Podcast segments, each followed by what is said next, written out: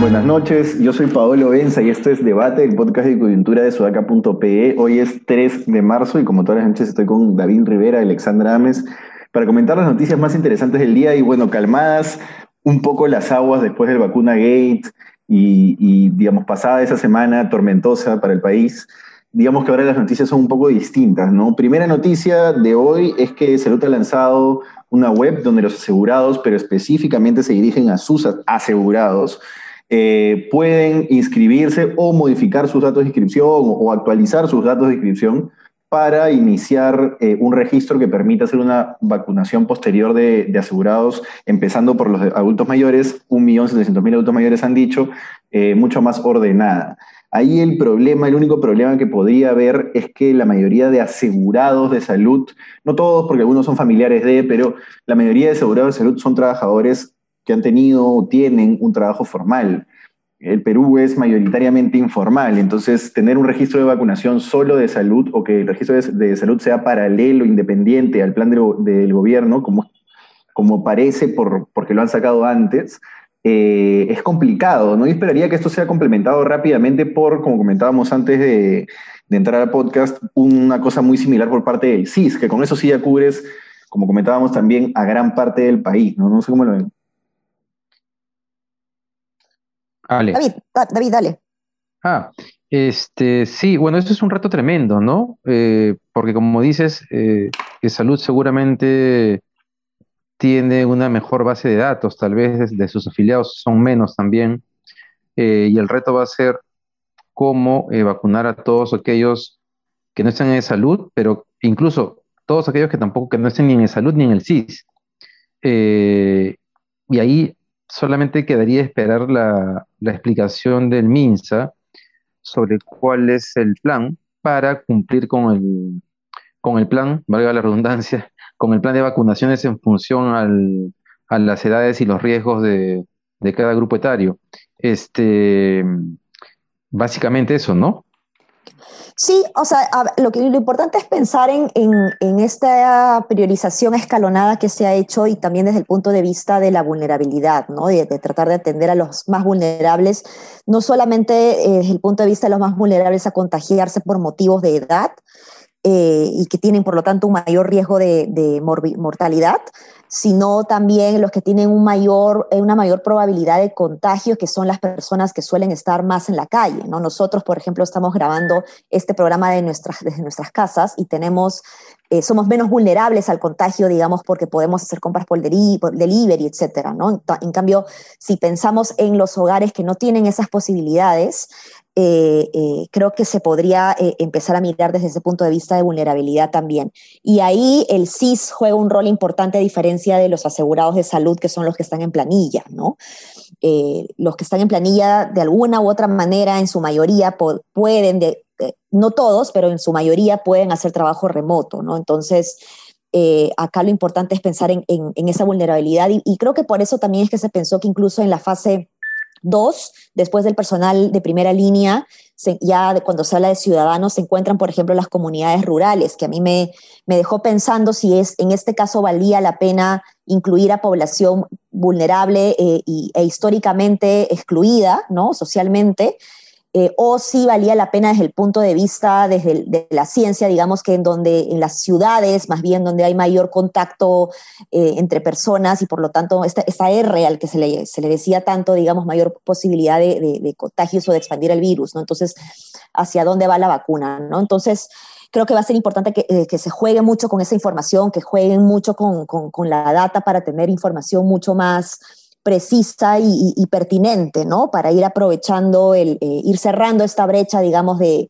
y darle la oportunidad justamente a, quienes tienen mayor riesgo de contagio. No solamente mayor riesgo de mortalidad, sino mayor riesgo de contagio, que son los que están en las calles hoy en día. Sí, a ver, ojo con eso también. Igual creo que entre, mayor, entre riesgo de contagio y riesgo de mortalidad, siempre primero hay que privilegiar el riesgo de mortalidad, porque bajar la mortalidad... Sí, sí. solo te interrumpo, perdóname, solo te interrumpo, no he querido decir eso por si acasito, pero sigue, sigue. Dale, dale, dale. Porque claro, bajar la mortalidad lo que hace es que el virus exista, pero ya no sea tan grave que exista, no si me dejo entender, ¿no? Entonces, vacuno al abuelo, si me da a mí, me puedo morir, pero de repente no es tan grave el riesgo de morirme. Entonces, primero mortalidad, luego riesgo de contagio, por supuesto, ¿no? Ahora, yo quiero pasar un tema, porque creo que este tema de salud se agota ahí, pero quiero pasar un tema que, que es ese tipo de temas que uno no ve eh, ahora porque suelen ser de largo plazo. Eh, yo he sacado el 25% de mi AFP eh, cuando se pudo hacer, porque claro, individualmente y como persona la gente prefiere tener esa plata que esperar a una pensión que luego es miserable, ¿no? Miserable en términos, pues, este, obviamente de personas que pueden tener un, ingreso más alto, ¿no? Este, pero hoy día la República informa que Adrián Armas, gerente central de estudios económicos del BCR, ha detallado que con las medidas que, que, se dieron para el retiro de fondos, 3.600.000 ciudadanos ya no cuentan con ningún saldo de ahorros previsionales, o sea, cero soles de ahorro previsional. Este, 3,9 mil, 3.900.000 afiliados, perdón, eh, ya han pedido retirar el 25% de su AFP, eh, que, digamos mermó bastante su fondo, ¿no? Entonces, claro, bacán. Yo también he estado a favor del retiro de fondos cuando ya se aprobó, pero siempre había un paso previo en el cual decía no deberíamos dar estas medidas. Cuando ya está aprobado hay que sacarlo porque la gente necesita la plata en este momento, ¿no? Pero antes de que se aprobara es una decisión que no se debió tomar tan a la ligera porque luego va a haber un problema previsional. ¿Cómo vamos a mantener como sociedad a un montón de personas sin ahorros previsionales, no? Sí, eh, ese es un problema grande y digamos en términos de largo plazo es uno de los riesgos más grandes que tenemos en este momento, ¿no? Sí. El siguiente gobierno, digamos, va a tener que hacer una reforma de pensiones sí o sí, porque si no en solamente 10, 15 años vamos a estar en un problema eh, mayor. Yo también cada vez que se ha abierto la posibilidad de retirar el dinero lo he, lo he sacado. En mi caso, bajo la lógica de que eh, preferiría tener ese dinero disponible para eventualmente dar un, inicial para un bien inmueble, y creo que mucha gente de la que he retirado ha hecho eso. Incluso tengo amigos que recién me han contado que cuando en un momento estuvo habilitado la posibilidad de que si ya cubrías con tu ahorro no sé qué porcentaje de tu sueldo actual podías sacar tu fondo total. ¿qué, cosas, ¿Qué cosas hacían? Si les faltaba tanto monto, sacaban un crédito personal, lo metían a la FP, claro. Retiraban todo, pagaban la deuda y se quedaron con el con toda su, su FP, ¿no? Claro. Este, qué pena que no me enteré cuando pasó eso. Pero hay gente que, como tú dices, Pablo, lo ha sacado por necesidad y, y, y, en, y en general hay un problema pues de cultura del ahorro y de, y, de los gobiernos por, por mirar cosas de largo plazo, ¿no? Este, y, en este, y, en ese, y en ese tema en particular, solamente para terminar, las AFP tienen una responsabilidad tremenda porque si alguien ha vulnerado o mellado este, la imagen del sistema previsional, son las propias AFPs. Eso no es chamba de la izquierda, eso se lo han ganado solitas a pulso. Sí. Sí, justamente siguiendo la línea de lo que dices, David, hay algo que yo no entiendo. ¿Por qué tanta gente se ha quedado sin, fondo de pensiones si lo máximo que podías retirar era el 25%? O sea, queda un 75%. No, lo que pasa es que en un momento eh, eh, tú podías sacar eh, hasta 4.200, ¿no, Pablo? o 4.000. Sí, una o 7.000 algo. Sí. Claro, hablando, tienes razón. Que, el máximo. ya, entre topes y topes. Tienen eso, ¿no? claro, claro. claro. Tienes razón. Pero mira, las personas que tenían, digamos, el 100%, 4 mil soles, son, y, que, y que estaban justamente, y que tenían la posibilidad de retirar todo en esta segunda eh, norma que salió cuando eh, podías retirar eh, más todavía, que eso no, no era solamente a los que están en planilla actualmente, sino a los que ya dejaron de estar en planilla por lo menos en un año, me parece, de diferencia. me parece que, o sea, si es que, si es que eso es todo lo que has podido ahorrar, me parece pues justamente no es una crítica no es una crítica claro que tiene lógica que lo saquen. Claro que tiene lógica que lo saquen pero qué vamos a hacer no cómo cómo vamos claro. sí sí sí es, es durísimo. Justo ahora el ministro de economía en la conferencia de prensa dijo no no estamos ahorrando para la vejez. Y fue como una llamada de atención a los que retiraron pero pero Paolo, o sea, ¿quién va a pensar en ahorrar para la vejez cuando no tienes para vivir totalmente hoy, de acuerdo, totalmente de acuerdo. O sea, por eso digo que es, hay que separar, ¿no? A la acción individual del ciudadano que la retira y justificado con el policy making, o no sé cómo se, la verdad que no sé exactamente qué calza, ¿no? Pero con la política pública de permitir destruir el ahorro provisional de las personas y cómo abordar la solución a ello, pues, ¿no? Y aquí coincido plenamente con David de que esto es una responsabilidad no de un resti, sino de las AFPs, ¿no? Eh, porque de alguna manera pues tenemos ya que ser conscientes de que necesitamos una reforma de pensiones. El mismo, las mismas AFPs, el sistema privado de pensiones ha pedido una, reforma dada esta situación en la que nos hemos encontrado y la va a tener que aceptar bajo las reglas de juego de, de el gobierno entrante y de la ciudadanía demandante que está pidiendo inclusive hasta una nueva constitución por temas como este, justamente, ¿no? Correcto, correcto. Ahora, un tema importante, importante en tanto aún no, hay claridad sobre si es que se va a poder cumplir, es que los gremios de transportistas están diciendo que eh, van a traer 50.000 vacunas en 15 días de Gamaleya, de la Sputnik, la rusa, y que van a tener 50.000 vacunas posteriormente y que quieren vacunar de forma gratuita a los transportistas vulnerables, este, o a los transportistas en general. Ahora, eso es, y, el, mismo, la misma persona que lo ha dicho, ahorita se me ha ido el nombre, pero la misma persona que lo ha dicho en un video grabado para que, que aparece en Perú 21, dice que lo que van a hacer es traer las aduanas y ponerlas ahí y decirle al gobierno, ¿qué quieres? ¿Que se pudran? ¿Vas a dejar que se pudran las vacunas en aduanas? siendo que, o sea, está poniendo al gobierno en un dilema grande, ¿no? ¿Cómo reaccionar ante ello? No hay ningún impedimento legal para que los, privados puedan importar las vacunas. Ojo, vamos a ver si las consiguen de Gamaleya. Ellos dicen que la van a tener en 15 días. Este, pero ahí empieza pues de nuevo la cosa, ¿no? El gobierno debería exigir que esas vacunas lleguen, que las traiga el privado, perfecto, que haga su aporte y que esas vacunas se incorporen al ciclo de vacunación o se incorporen al orden de prioridad de vacunación dispuesto por el ente central, que es el que define quién debe vacunarse primero y quién debe vacunarse después. No sé cómo lo ven. Después de escuchar hoy día a López Aliaga en RPP, me ha quedado claro que hay, además de la movida de la CONFIEP, porque la CONFIEP ya puso retro, ¿no?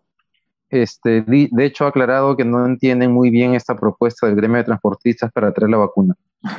Eh, me queda claro que el que está moviendo esta, esta idea es este López de Aliaga, ¿no?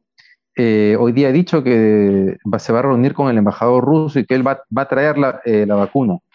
Y el gremio de, transportistas ha dicho que, la van a traer así no tenga registro sanitario y que la van a meter a ver qué va a pasar, ¿no? Exacto, exacto. Eso tal cual, que lo van a poner la espalda y la pared del gobierno, claro. Entonces hay una especie de pechada. López Aliaga lo ha acusado a Sagasti de marxista, que es el mismo rollo que se ha usado en redes sociales respecto al tema simplemente por, por lo que dijo el domingo. Entonces, nada, eso tiene eh, un componente político de la campaña electoral bien fuerte, ¿no? Y en la mañana me dio pena de hoy. Yo sé que los periodistas no deben hablar de los periodistas, pero me molestó un poco la forma en que dejaron que López Yalaga dijera una cantidad de cosas que, está clarísimo que son mentiras y las dijo sin ningún desparpajo. Que él las diga está bien, ya como que no, está bien, pero digamos, está en campaña, ¿no? Y parece que está dispuesto a todo, pero, pero dejó mensajes que la gente sigue creyendo. Yo sigo recibiendo mensajes de gente que cree que, este, o sea, sin ningún tipo de argumentos, que cree que los privados deberían poder traer las vacunas, que, o sea, que es lo mejor para el, para el país y que se han comprado el rollo de que Sagasti estén pidiéndolo porque es un izquierdista que busca no sé qué cosa, ¿no? Y una chica ahí, una chiquilla ahí, antes de, que, de darte el pase, que es que a ver si las pueden conseguir, porque también puede ser un bluff tremendo de, Exactamente. transportistas. Así es. Como, acaba de poner Hugo Coya, ninguna empresa en el mundo está logrando eh, conseguir las vacunas, ni Microsoft. Entonces, Vamos a ver si el gremio transportistas puede hacerlo. Sería milagroso, ¿no? Ahora igual, 50.000 vacunas es poco y suele ser ese primer lote que te envían en negociación con gobiernos como para que ya puedas ir haciendo ciertas vacunaciones, pero los lotes fuertes, difícil. No vamos a ver, Ale, perdóname. Sí, sí, sí. A ver, eh, los gremios de transportistas además no dan puntadas sin hilo, ¿no? Y aparecen en cada proceso electoral de una manera muy pertinente para sus propios beneficios, ¿no? No es, este, no es novedad verlos eh, en, reuniones con, o, mejor dicho, ver a congresistas en reuniones con los gremios de transportistas, candidatos, etcétera, ¿no? Entonces, que se abandere este tema desde un punto de vista político y que los el, propio gremio diga que ellos pueden conseguir eso y, y, que un candidato escuche eso y se amarre con esto para prometerle luego cosas a los transportistas, la verdad no me sorprendería.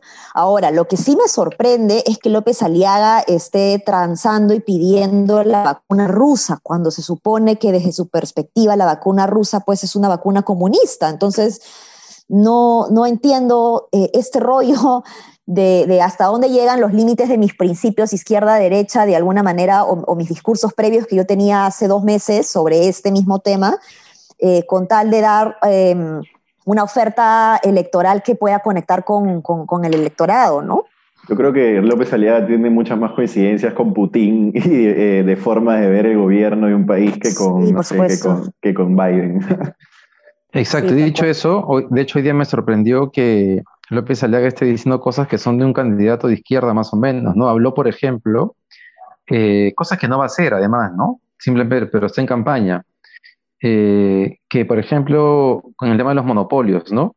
Dijo que, ¿cómo se llama? Que los alpaqueros, por ejemplo, enfrentan un problema tremendo porque hay solo una empresa que se llama Alpaca, la que, es la que, la que compra toda la producción de, principalmente, de lana de alpaca. Principalmente. Y que eso habría que, y eso que habría que regularlo para proteger a los alpaqueros, ¿no?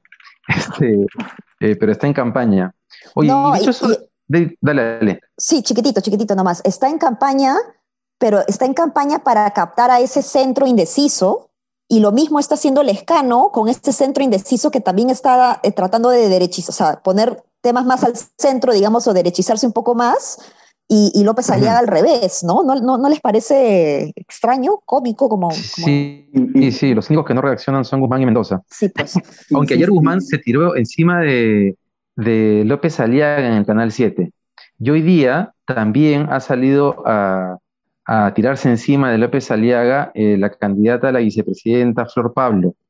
Entonces parece que ahí comienza a haber una especie de movida política para, para, para polarizar también con López Aliaga, ¿no? Podría ser una movida inteligente. Y es inteligente, pero también útil para López Aliaga, ¿no? Yo ahí les decía que él tiene estas propuestas que sí pueden conectar con, con gente que no es de la B, que son más populistas. Una cosita chiquitita ahí que es que, insisto yo, que no hay centro. La otra vez me escribió bastante gente después de ese podcast en el que dije que no había centro político y decíame, ¿cómo vas a decir que no hay centro político? Que no sé qué. En elecciones. Yo insisto, no hay centro político como lo entiende el Partido Morado. Una ideología de centro republicano, eso no existe. Hay gente que no se considera de izquierda ni de derecha, ¿no? Esa gente que es, digamos, eh, políticamente ajena, pero esa gente la, se usa con, con propuestas efectistas, no con, con, posturas ideológicas de centro. Voy a insistir con eso nada más. Y una chica, una chica, ¿verdad? Para añadir a esto que están diciendo, hoy día eh, César Acuña ha posteado en sus redes sociales hace 30 minutos un ataque directo a López Aliada, que dice, sé lo duro que es sacar un negocio adelante, por eso no permitiré que unos pocos, como el candidato Aliada, que en verdad es López Aliada, pero bueno, se aprovechan de concesiones abusivas, se aprovechan de concesiones abusivas, perjudicando el esfuerzo y el bolsillo de la gran mayoría de emprendedores peruanos. Y pone una foto del tren de Perurrail, que es una concesión, digamos, no sé si ustedes han ido a Machu Picchu y han tomado el, el, el, tren de regreso. No hay plata, amigo, no hay plata. Eh, pero han tomado el tren, el tren, el tren, el tren, el tren donde viajan las personas, no es el mismo tren, no es el mismo tren de turistas, sino el tren donde viajan las personas mm, que viven en Aguascalientes. Sí, sí, sí, sí, ese, ese sí he tomado. Ese mismo. Se van a dar, exacto, ese, ese he tomado yo, y ahí, y, ahí te das cuenta que es, bueno, abusivo. o sea, todos los trenes que, que, llegan a Machu Picchu, no vamos a hablar de, de, empresas específicas, todos los trenes que llegan a Machu Picchu, que trasladan a las personas que viven a Aguascalientes, yo la vez que fui estaba abarrotado el tren, hay gente sentada en el pasillo, parada, como si fuera micro, ¿no? Entonces, algo de eso hay, y bueno, eso, si hay una cruzada por Sí, lo que, claro, en ese tema en particular, López Aliaga además ha salido a decir que va a combatir los monopolios, cuando él tiene un monopolio, pero no solamente lo tiene, sino que él desde mucho tiempo atrás ha eh, tenido prácticas anticompetitivas para evitar que otros operadores ingresen a esa vía. Entonces, el tipo tiene una facilidad para decir cosas en las cuales no cree descomunal. Este, pero hay gente que le, este, que, le, cree. Oye, hablando sobre el tema electoral, o sea, disculpen que les cambie, pero estoy viendo que la República ha publicado una parte de la encuesta que no había publicado el domingo, que es los candidatos por los que definitivamente no votaría la gente. Sí, sí. Y estoy viendo que la única que aparece realmente con un antivoto definido es Keiko mm. Fujimori con 54%, lo cual me llena de alegría. pero, pero, pero, después, en verdad, sí, Humala con 9%, Mendoza con 7%, Forza y con 5%, Acuña con 4%, es decir, todo el mundo tiene la cancha libre. Guzmán tiene solo 3% que definitivamente no votaría por él. O sea, es decir, todo puede pasar. Sí, ahora O sea, todo podría pasar. Dale, dale. Sí, yo creo que, que, ahí Guzmán y Verónica Mendoza todavía tienen una oportunidad. Forsyth, no sé, lo veo un poco complicado. Yo creo que necesita eh, que su equipo salga. Yo no veo a un nieto en medios tanto como, como él, digamos, no veo a, a, a una Patricia Arebola en, en, en medios tanto como él. Creo que su equipo debe salir más no sé quién es, este, bueno, su jefe de plan de gobierno es, eh, su, está en su plancha también, pero, pero, pero gente de su equipo técnico, digamos, que salga por él, y lo mismo recomendación para, mm, para Julio Guzmán, que, que tampoco veo a, a, otras caras, ¿no? Entonces, cuando ya un candidato está quemado por su rostro, creo que necesita más bien empujar la, la, idea del partido y que somos un equipo y eso no está haciendo ni, ni, ni Forsyth ni Guzmán y creo que por eso, bueno, Forsyth ha ido cayendo y Guzmán un poquito también, ¿no? Entonces sí me parece que tienen que repuntar un poquito más y Verónica pues aterrizar un poquito más sus ideas eh, eh de, manera que conecten no solamente con, con, con, lo rural, digamos, sino también con, con con el emprendedor urbano, ¿no? Que se ha visto duramente afectado, que todavía no siento que, que, haya mucha conexión ahí. Yo creo que más conectan con un César Acuña, digamos, que con una Verónica Mendoza, ¿no? Ahora, sobre el antivoto de Keiko David, también es un poco mentiroso, ¿eh? porque con el, con el restante de ese antivoto, te, se puede pasar a segunda vuelta cuando todos son pitufos. Así es. Imagínate que pase segunda vuelta. Ahí ya la cosa se diluye, ¿no? El antivoto se diluye. Si es que al frente tiene a Lescano, mucha gente que dijo que nunca votaría por Keiko volverá a votar por Keiko, ¿no? Es que yo creo que si estuviésemos en el 2026, podría ser, puedo, puedo equivocarme, podría ser, pero está tan fresco que en los últimos cinco años el desastre que ha pasado es responsabilidad de ella, que hasta Jaime Bailey, que la adoraba, ah. se lo recuerda que es bien que es difícil, sobre todo considerando que ya apareció un candidato de derecha y conservador como, como López Aliaga, ¿no? Eh, Ahora, el, el, antivoto de Aliaga que, que haces mención, va a crecer, ¿ah? Lo que pasa es que como todavía es un rostro pues. fresco, ¿no? Es un rostro fresco que está encantando, primero está encantando, pero un mesecito más y va a empezar a desencantar también. Ya Acuña lo ha empezado a atacar, los otros candidatos van a empezar a atacarlo también, y eso va a hacer que de alguna manera, pues, este, la, gente también empiece a ver el, el, lado negativo de este candidato, ¿no? Sí, bueno. ¿Algo, ibas a decir, David? No. No, no. Bueno, eh, nada, eso creo que ha sido todo por hoy. Eh, esperemos a ver cómo se mueven las posiciones en el marcador político. Hemos decidido eh, no darle tanta pantalla a las sandeces que dice la vicepresidenta de la plataforma de López Aliaga. Creo que darle pantalla a ese tipo de cosas que son esos sandeces es básicamente hacerle juego a un grupo de personas que quieren poder decir lo que se les cante la gana y en base a ello dar a entender que ese discurso alguien lo puede sostener. Eh, así que nada. Va a dar miedo, va a dar miedo escucharlos en el Congreso, ¿eh? si entran. Van a entrar, van a entrar. Probablemente la, bancada de renovación va a entrar. Pero bueno, así es, así, así es la democracia. Mientras, mientras estos candidatos no aprovechen la democracia para perpetuarse o atenten contra las instituciones democráticas, en fin, mientras sean una minoría, una minoría controlable en el Congreso, que entren. Así que nada, eso. Muchas gracias por haber estado y nos vemos mañana. Hasta mañana. Listo, un abrazo, nos vemos. Chao, chao. chau.